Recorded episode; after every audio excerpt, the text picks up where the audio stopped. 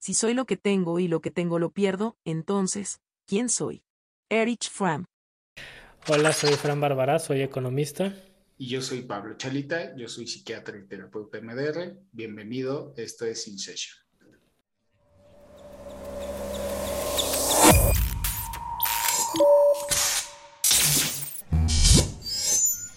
Intentar evitar errores es el error más grande de todos. Steve McConnell. Pero, ¿cuál es el problema de las personas para aceptar que, que, hicieron algo mal? O sea, no sé si es algo de México, pero por lo menos aquí a la gente le cuesta mucho decir, chin, sí, metí la pata y no lo voy a volver a hacer o voy a mejorar o no. No sé si es general, pero en México sucede mucho. Lo primero es económico. O sea, generalmente es el, el castigo, ¿no? O sea, evitar el castigo, evitar la reprimenda, sea como sea. Sí. ese es el tema, ¿no? que es miedo. El problema es que ese miedo, o sea, el, problema justo, fíjate, esto está padre, que es, el problema es que el miedo a ese castigo hace que la persona entonces nunca acepte sus errores, digamos. Y, y, los humanos generalmente tenemos muchos, muchos errores, ¿no? Y al no aceptar los errores, entonces en mi mente se genera una disonancia que es, yo nunca termino de aceptar que me equivoco, entonces creo que no, o sea, yo tomo por hecho que yo no soy el que está mal, son los demás, los demás me tienen envidia. Y como no hay esa aceptación del error, pues no hay un, no hay un crecimiento, no hay una mejoría. Porque en mi mente en la historia que yo ya me vendí compré, es que yo lo hago todo bien, que yo no estoy mal, los demás son los que están mal. Sí. Y ya, ahí ya te quedaste atascado a que nunca vas a, a mejorar. Entonces, exacto, no aprendes de tus errores. No hay aprendizaje. Y es por, todo empieza por evitar el castigo, digamos, pero al, al, hacer eso, entonces lo que garantiza es que va a haber un loop de errores continuos. Y estás, exacto, estás condenado a repetir lo que hiciste mal. Ya no crecer y no mejorar, totalmente. Y en algún momento puede ser que la magnitud del error se salga de control.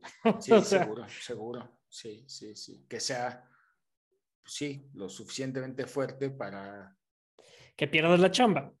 Que pierdas la chamba, ¿no? O sea, que el castigo llegue sí o sí, ya sea eh, ya no haya manera de cambiarlo o de arreglarlo. Exacto. Sí, sin duda, sin duda. Entonces está terrible porque además, además el problema es este, esta mentira de la perfección, ¿no? Esta mentira de todo tiene que estar bien hecho. O sea, yo cuando veo gente que sufre por eso, ¿no? De yo tengo que hacer todo perfecto o cuando me dicen yo hago las cosas perfectas, digo, pues es que eso no es verdad, o sea, ya desde ahí estás mintiendo. ¿Por qué se enojan? Digo, pues es que la perfección no existe. O sea, simple y sencillamente, o sea, simple y llano, ¿no? No existe lo perfecto. Entonces, pues, te estás mintiendo, te estás mintiendo rotundamente. Sí. Porque detrás tal vez de eso está la evitación el miedo al, error, al castigo, a la reprimenda. Y pues ya al no ser aceptado. Al no, ser aceptado. O sea, sí, porque es una especie de castigo, ¿no? O sea, si, yo hago las cosas bien o mal, pues me castigan y no me aceptan. Es un castigo social. Sí. Y ahí ya, o sea, ahí lo triste es que la persona al no ver y aceptar su error, no se puede hacer cargo de sí mismo y no puede cambiar sus circunstancias y crecer, ¿no? O sea, mejorar. Exacto. Y eso, pues ya, es, es triste. Sí. La inversión más importante que puedes hacer es en ti mismo. Warren Buffett. Ayer, ayer veía, ¿tienes HBO Max? Ajá. Hay un documental, un poco largo, dura como hora y media, hora cuarenta de Warren Buffett. Ah, lo voy a ver. Y, y está súper chistoso porque compra mm, Berkshire Hathaway por un coraje en contra de todos sus principios de inversión. Y entonces dice, después de mucho tiempo me di cuenta que uno, no, no debía haber terminado siendo dueño de esta compañía. Mm. Dos, lo hice cuatro días después de que mi papá falleció. Eh,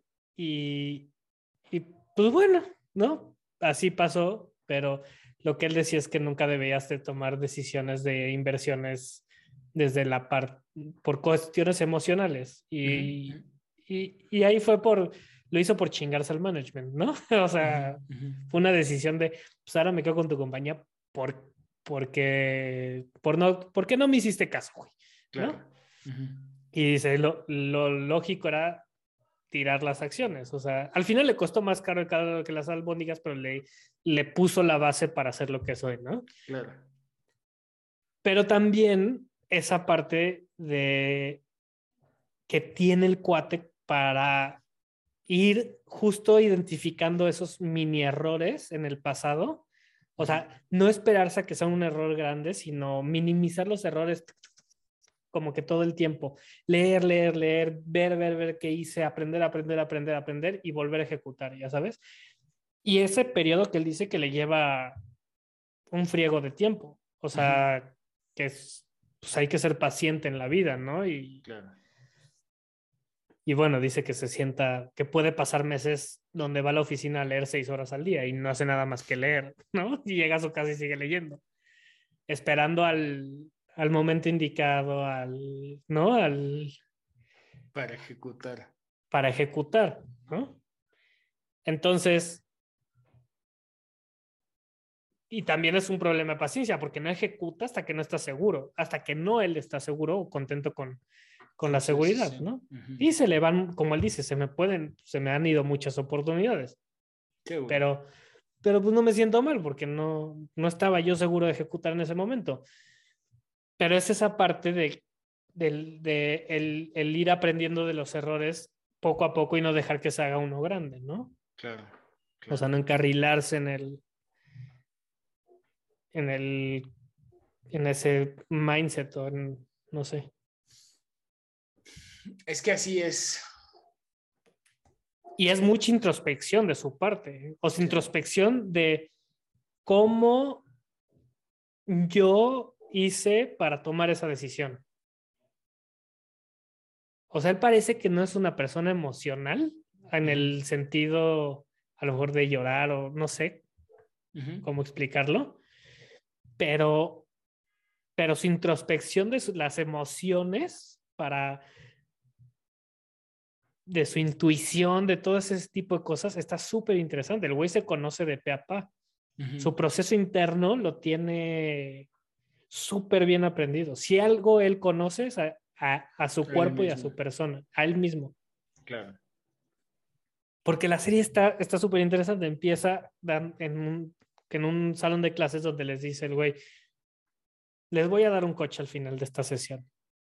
Entonces vayan pensando qué coche quieren y qué color quieren de coche, ¿no? Y todos se ponen súper contentos. Dice, pero hay un catch, ¿no? Dentro de todo esto. Es el único coche que van a recibir en su vida.